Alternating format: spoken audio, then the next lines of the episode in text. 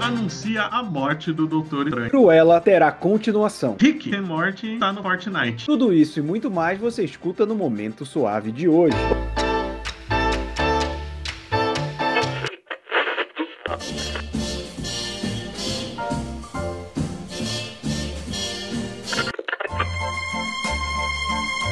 Você está ouvindo ao Momento Suave, aqui no LibPlay. Olá, bem-vindos a mais um Momento Suave, o seu podcast semanal com notícias da cultura pop, nerd, geek e afins, meus amigos. Apresentado por este que vos fala, eu, Roberto II. Ao meu lado ele, a enciclopédia viva dos quadrinhos, Leonardo Vicente, o Bud. Boa tarde, Bud. Boa tarde. Vamos começar já com o nosso tradicional bloco de notícias aqui. Aquelas notícias que batem ponto, né? Que a gente faz brincadeira. São as versões do Capitão América aí na comemoração de 80 anos do personagem. E agora a gente vai ter uma Capitã América de origem filipina, na quarta edição de The United States of Captain America, que vai apresentar a Ari Agbayani, que é uma Capitã América vindo de uma família filipina. Vai ser criação da roteirista Alissa Wong, que já fez Star Wars, e da desenhista Jodie Nishijima, de Tartarugas Ninja. E como a gente falou, né, vai, teve aquela vez, né, do Capitão América indígena, que foi um baita de um erro aí por parte de quem teve essa ideia. E as Filipinas, elas têm uma ligação muito forte com os Estados Unidos, né? Então é interessante que você coloque aí uma personagem de origem filipina no Capitão América. Achei mais interessante é que ela não. A personagem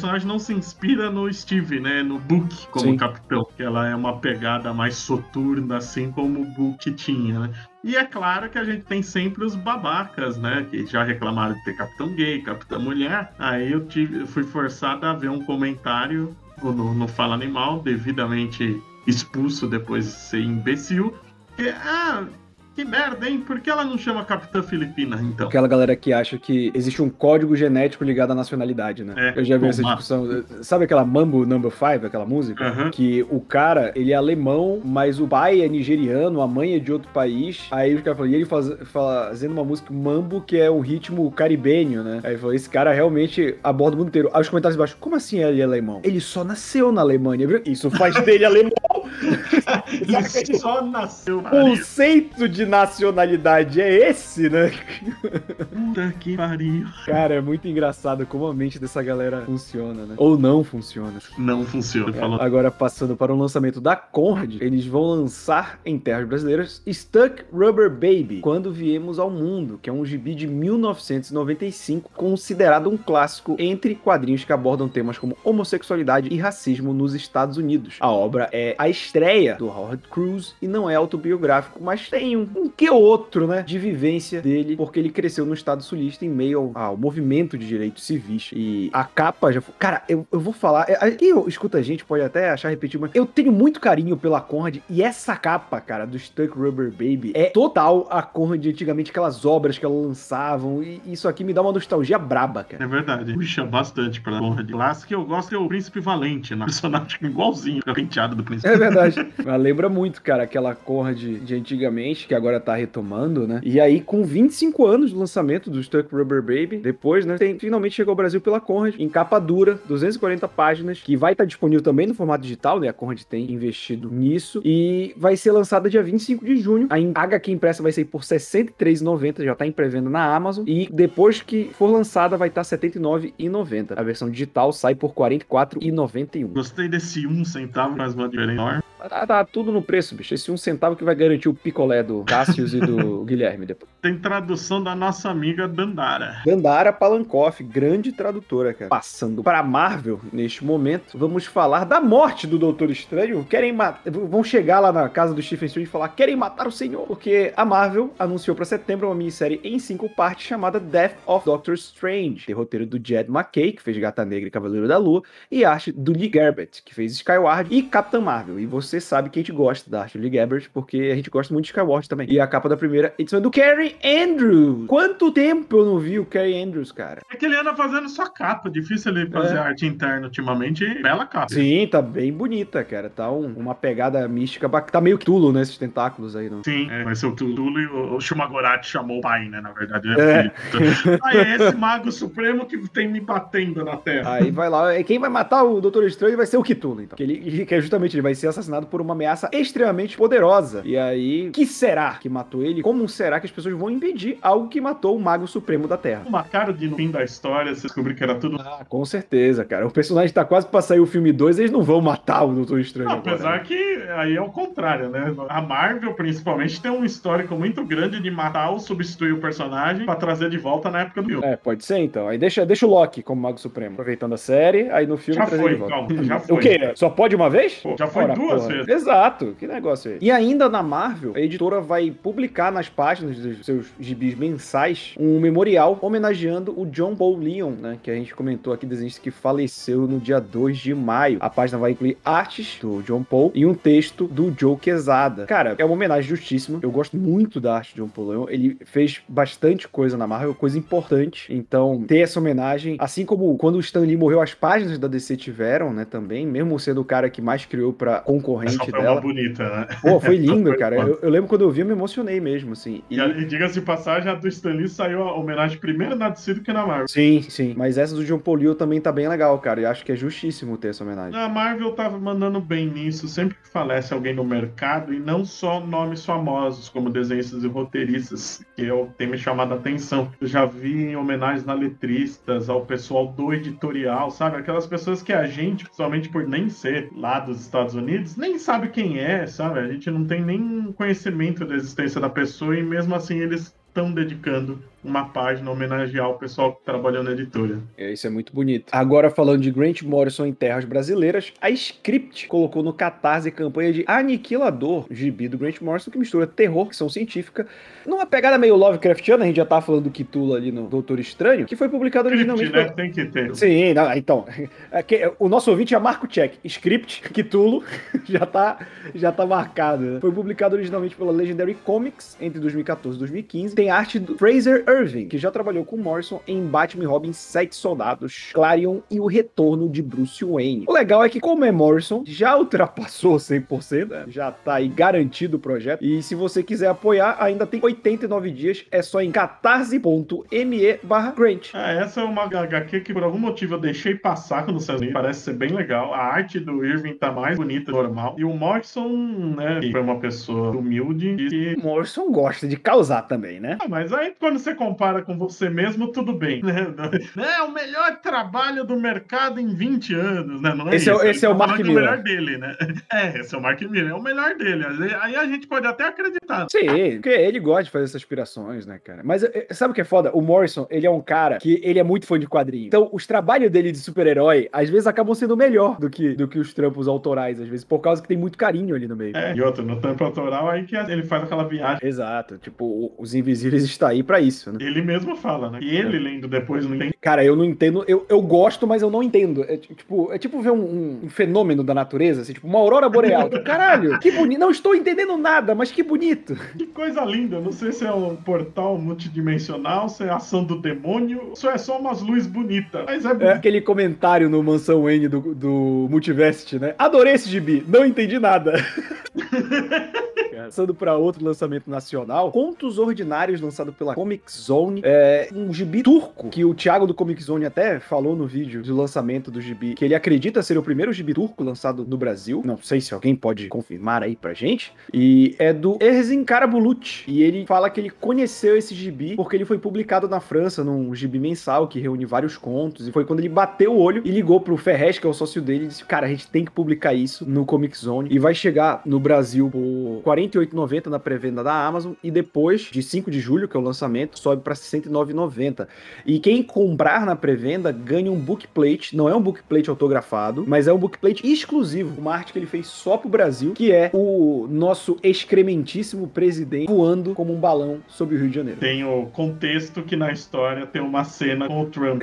são vários líderes, né? O Putin, é, o Trump, é o Trump Kim tá Jong-un. Tá em destaque, né, na, na imagem. E ele fez a versão do Bolsonaro exclusiva para edição brasileira. Pode ter um bulete pra limpar a bunda. Sim. Mas a arte é bonita pra caramba, né, cara? Sim, é bonito e é, e é interessante que eu, quando eu bati o olho no preview, né, eu não sabia do que se tratava ainda, eu achei que era tipo uma coletânea de vários autores. Que ele desenha com 70 estilos diferentes, né? Ele é tipo a Crazy Jane da Patrulha do Destino se tivesse um gibi. É verdade. Agora, falando de outro lançamento em terras nacionais, o quarto volume de Deadly Class chega esse mês aí nas livrarias, lojas online. Deadly Class, que é do Rick Remender e do desenhista Wes Craig, que saiu lá fora pela Image, conta a história de uma escola de assassinos, né? De artes, de, da morte e tal.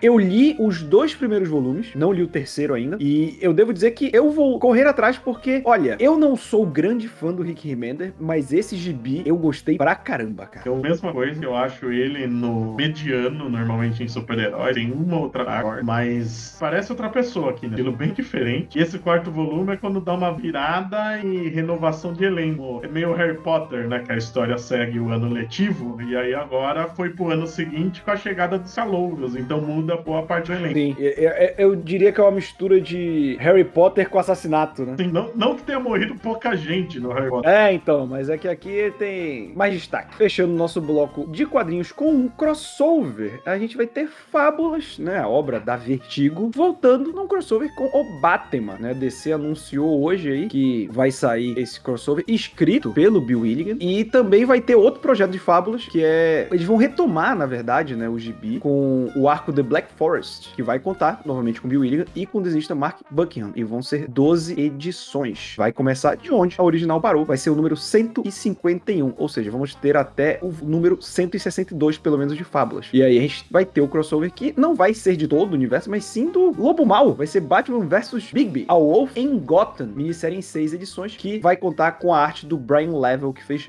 E a trama será um mistério no ar que leva o Bigby Lobo até Gotham City, onde ele vai encontrar o Batman. Aliás, eu- que, que merda foi Bigby Wolf virar Bigby Lobo na tradução, né? É, eu nunca tinha parado pra pensar. Sério? Né? Não. Eu gosto, eu- quando eu li. Peraí, o nome civil do Lobo Mal é Bigby Wolf? Que coisa maravilhosa, cara. Devia ser Maurício Lobo, né? Pra dar É. pelo menos. É, porra, caralho, puta, manda isso pros tradutores. Maurício Lobo, cara. E aí as pessoas só chamam ele de mal. Nossa, que- porra. Parabéns, parabéns, Bud. Esse momento é seu. Que coisa maravilhosa essa ideia. Eu vou mandar pra Maurício todo mundo. Maurício, atenção, Panini.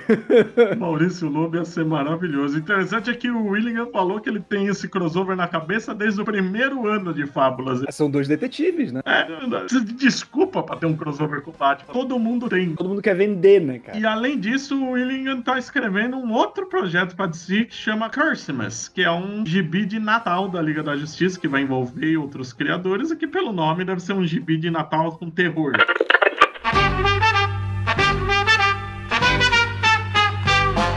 Passando para o nosso bloco de cinema e séries, Cruella, para surpresa de zero pessoas, vai ter uma continuação. Boas críticas, alta arrecadação e o público parece ter gostado muito. Então a Disney já garantiu que o diretor Craig Gillespie e o Tony McNamara, que é um dos roteiristas, e só falta assinar o contrato com a Emma Stone, que muitos dizem roubou a cena no filme. Embora roubar a cena sendo protagonista não seja um mérito, né? Sim, eu ia te chamar de imbecil agora. Você já percebeu que você foi imbecil. Bom. Mas esse é arriscado, né? Porque Uma coisa é um filme de origem que tem uma história fechada e é aquilo. Querer esticar isso, às vezes, não dá muito certo. É, e- é meio, eu sempre acho meio zoado você querer humanizar uma mulher cujo maior objetivo da vida era sequestrar 100 cachorros e esfolar eles, né? De hoje ela é até seria o menor. Ela seria um ministro no atual governo. Falando de continuação, Aranha Verso 2 contratou a sua mulher aranha. Issa Rae, que fez Insecure em Um Crime para Dois, entrou no elenco do filme e vai fazer a voz da Jessica Drew, a primeira mulher aranha. Que vai contar aí a continuação com direção do Joaquim dos Santos, Ken Powers e Just K, Justin K. Thompson. Vai chegar nos cinemas dia 7 de outubro de 2022. E aí fica a dúvida, Vicente. Será que eles vão fazer a Jessica Drew ser negra? Eu acho que seria legal, hein? É, eu estou pensando muito nisso. Eu acho que eles vão fazer. Porque se a gente parar pra pensar, tirando o Miles, o mundo dos aranha tem poucos negros. Tem o Punk Aranha, que eu me lembro de É. cara assim, é o Punk Aranha, porque é o gatuno, né? é verdade. É o único que, que vem vem de cabeça é esse. Mas eu acho que seria interessante, até porque a Jessica Drew, como a maioria dos personagens criados até a década de 80, era só branca por padrão, né? Não era parte da, do lore dela, de algo importante. Acho que seria interessante uma Jessica Drew negra. É, e pelo jeito que a animação é bem, o fato de contratar uma negra tá apontando. Passando para uma notícia que foi uma surpresa para mim. Senhor dos Anéis vai ter um anime. A New Line Cinema e a Warner Bros. Animation anunciaram a animação The Lord of the Rings, The War of the Rohirrim, que é um anime para os cinemas com direção do Kenji Kamiyama, Kamiyama, que fez Ghost in the Kamiyama. Shell, Kamiyama, fez Ghost in the Shell Standalone Complex e a animação da Sola Entertainment. Olha, vai focar no Helm Mão de Martelo, que foi o nono rei de Rohan, ou seja, 250 anos antes de Senhor dos Anéis. E tá aí um formato que eu não imaginava para Senhor dos Anéis, era um anime. Isso vai legal pra cacete. Sim, tem potência. As guerras em Senhor dos Anéis são maneiras, cara. E o fato de não querer Sky virar uma trilogia já me deixou mais feliz ainda. É, então, tem que sair nesse estigma do Senhor dos Anéis. Vamos contar a história da prisão do ve- de ventre do Gollum em três filmes. Ah, por isso ele fala daquele jeito. E falando em sequências, que estava falando mais cedo, a Netflix anunciou que a temporada número 2 de Lock and Key vai estrear em outubro. E ela apresentou algumas imagens também. Cara, eu ainda não vi Lock and Key. Eu, eu- eu vi muitos elogios. Eu li o primeiro volume do Gibi que o Branca me emprestou. E eu achei bem legal, cara. Tô bem curioso pra ler mais volumes. É aquele negócio, eu quero ler mais volumes pra série não me estragar os bichos que eu gostei. Tipo, eu É. não quero descobrir as coisas pela série, eu quero descobrir do Gibi. Lock and Key foi o que me provou que o talento às vezes tá no sangue, né? Já que é a criação do filho do Stephen King. Sim, o moleque manda bem. Moleque, né? Mais velho que eu. A gente esquece que o, o Stephen King já é velho. É, tipo o filho do, do Tolkien, né? Que já que a gente tava falando dos Anéis. Ah, o filho do Tolkien, filho do Tolkien. Fala, parece que o cara é novo, né? O cara já tinha, morreu um dia desse, já tava com 90 anos. Eu acho até que o Romita Jr. é estranho chamar de Júnior, né? Sim. Porra, o Vitor Júnior tem 60 anos, cara. né? Nossa. Ou como eu disse pro meu pai essa semana, que o Michael J. Fox fez 60 anos, né? Você sabe que você tá velho quando o moleque do de volta. Caralho, a idade bateu forte, né? E a gente teve o anúncio. O anúncio feito de uma maneira mais informal do título da sequência. Hoje a gente tá falando de sequência pra caramba. De Aquaman, que vai se chamar Aquaman and the Lost Kingdom, né? O James Wan postou uma foto da reunião de produção e é só o nome com uma água no fundo. Eu gostei, acho que já dá ideia do que vai ser a trama principal. E eu espero que o James Wan faça um trabalho bom. Eu, eu gosto de Aquaman. Não acho tudo isso, mas eu acho um filme divertido. Um filme Eu ainda é padrão. o melhor filme da Não, pra mim é Shazam. Pra mim é Pra mim, Shazam. Aquaman, o Aquaman, ele quer ser épico, consegue. É, então, mas eu acho meio chatíssimo do Aquaman. Shazam é Nossa, redondinho. eu pra mim. acho legal pra caralho, mas o que me chama a atenção, eu vou voltar pra surpresa que eu tive quando eu assisti o Aquaman 1 na CCXP, que a gente brincou no podcast Mansão Wayne. Ia ver Scartares, né? E no fim tem Scartares, que é o reino perdido. Agora teremos o guerreiro. Olha aí, já tivemos o topo, né? Cara,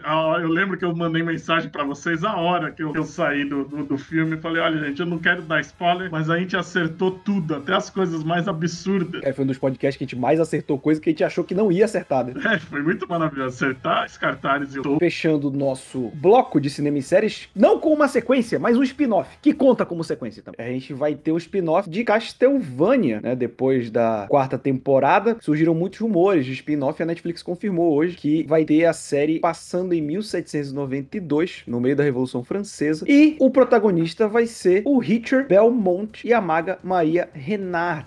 E isso deixa muitos fãs felizes, porque o Richard ele estreia em Rondo of Blood, que também teve a versão. Porque o Rondo of Blood é a versão japonesa, mas tem a versão. Enfim, Castlevania tem esses, né, esses A versão americana saiu mil anos depois. Não, a versão americana, a questão não é nem o tempo, é que ela teve tantas mudanças que ela é considerada fora da cronologia. O Rondo of Blood é dentro da cronologia e a versão europeia e americana é fora, entendeu? É muito maluco isso. E... Castlevania é uma cronologia muito. Não, e é importante lembrar que o Richard, ele surge em Rondo of Blood, mas ele também é o personagem que dá início à trama do, me- do melhor Castlevania pra muita gente, que é o Symphony of the Night. Que é ele, é, é- o Alucard volta em Symphony of the Night pra ajudar o Richard. É, que é o que muita gente tá achando que a gente vai ter mais Alucard e Drácula, que os caminhos se cruzaram já mais de uma vez. Castlevania, né? A gente sabe que você vai usar. Até personagem imortal você vai acabar com. É, Eu quero Pode não que ser na primeira isso. temporada? Pode ser, seja de cara. Eu acho legal não ser de cara. Mas eu quero que tenha o Symph- Symphony of the Night só pra gente ver o castelo do Drácula invertido em cima do castelo original. Dá aquela invertida. Sim, é sempre bom. Uma delícia.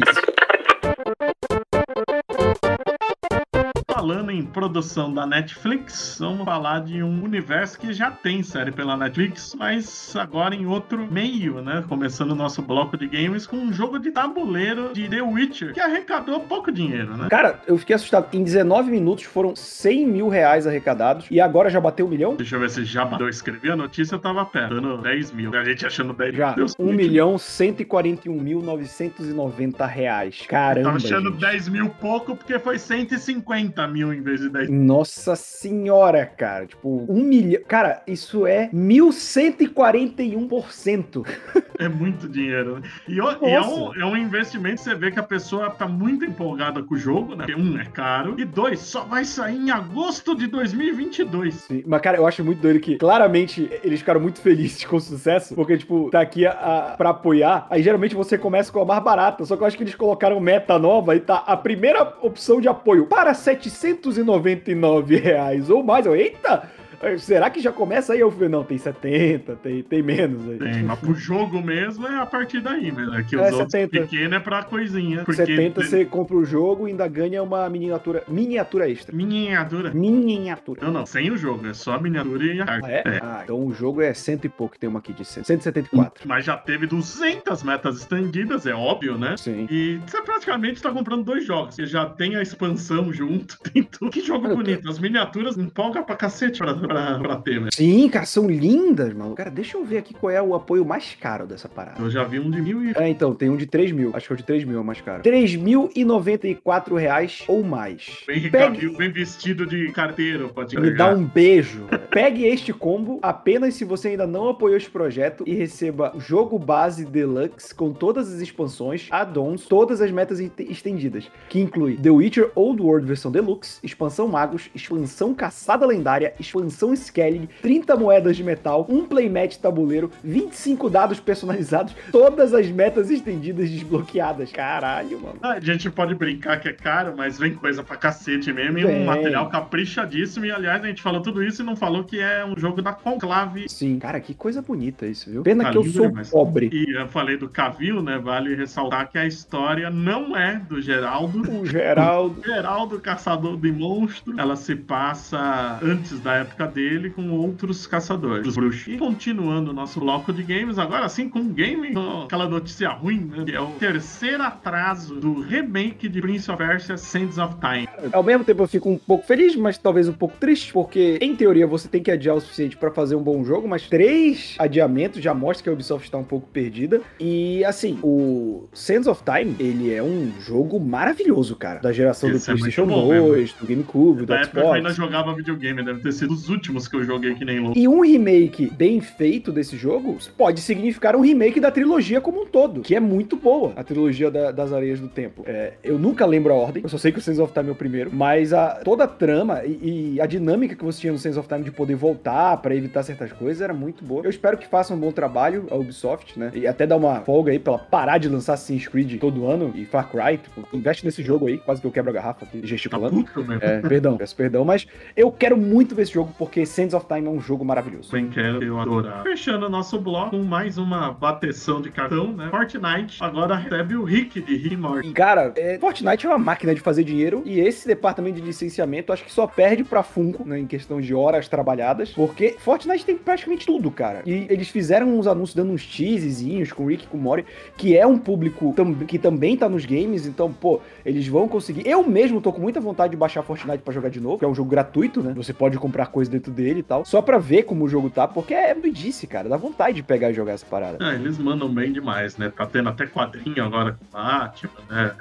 Eu- como eles sabem investir boneco, o Fortnite, acho que eu nunca vi um jogo de videogame ter action figure tão rápido. Não, e, e é importante, né, que tem a piada que a galera faz com o Ultimato. Ah, o Thor ainda tá jogando Fortnite, né? Porque o Ultimato é 2023, 2022 ou 2023 o Ultimato. Porque a galera briga, ah, o cara tá jogando esse jogo até esse tempo, então. Estamos em 2021 e Fortnite segue É, forte. tudo tudo Então- aponta que é real mesmo. Sim. E como a gente falou que teve gibi com o Batman, o mesmo vídeo que divulga que vai ter o Rick, de Rick and Morty, também divulga que o Superman vai ser um personagem jogável aí nessa nova temporada, temporada 7 E de lembrando Fortnite. né, que já teve teve gibi da Marvel também e o Thor Sim, tinha e eles deixaram também, depois do falecimento de Chadwick Boseman, uma estátua da, pan- do, daquela pantera gigante que tem em Wakanda, lá no cenário fixo de Fortnite, como uma homenagem ao falecimento do ator. Com isso, a gente encerra o nosso Momento Suave de hoje. Lembrando que quem quiser ver essas e muitas outras notícias, encontra elas aonde, Vicente?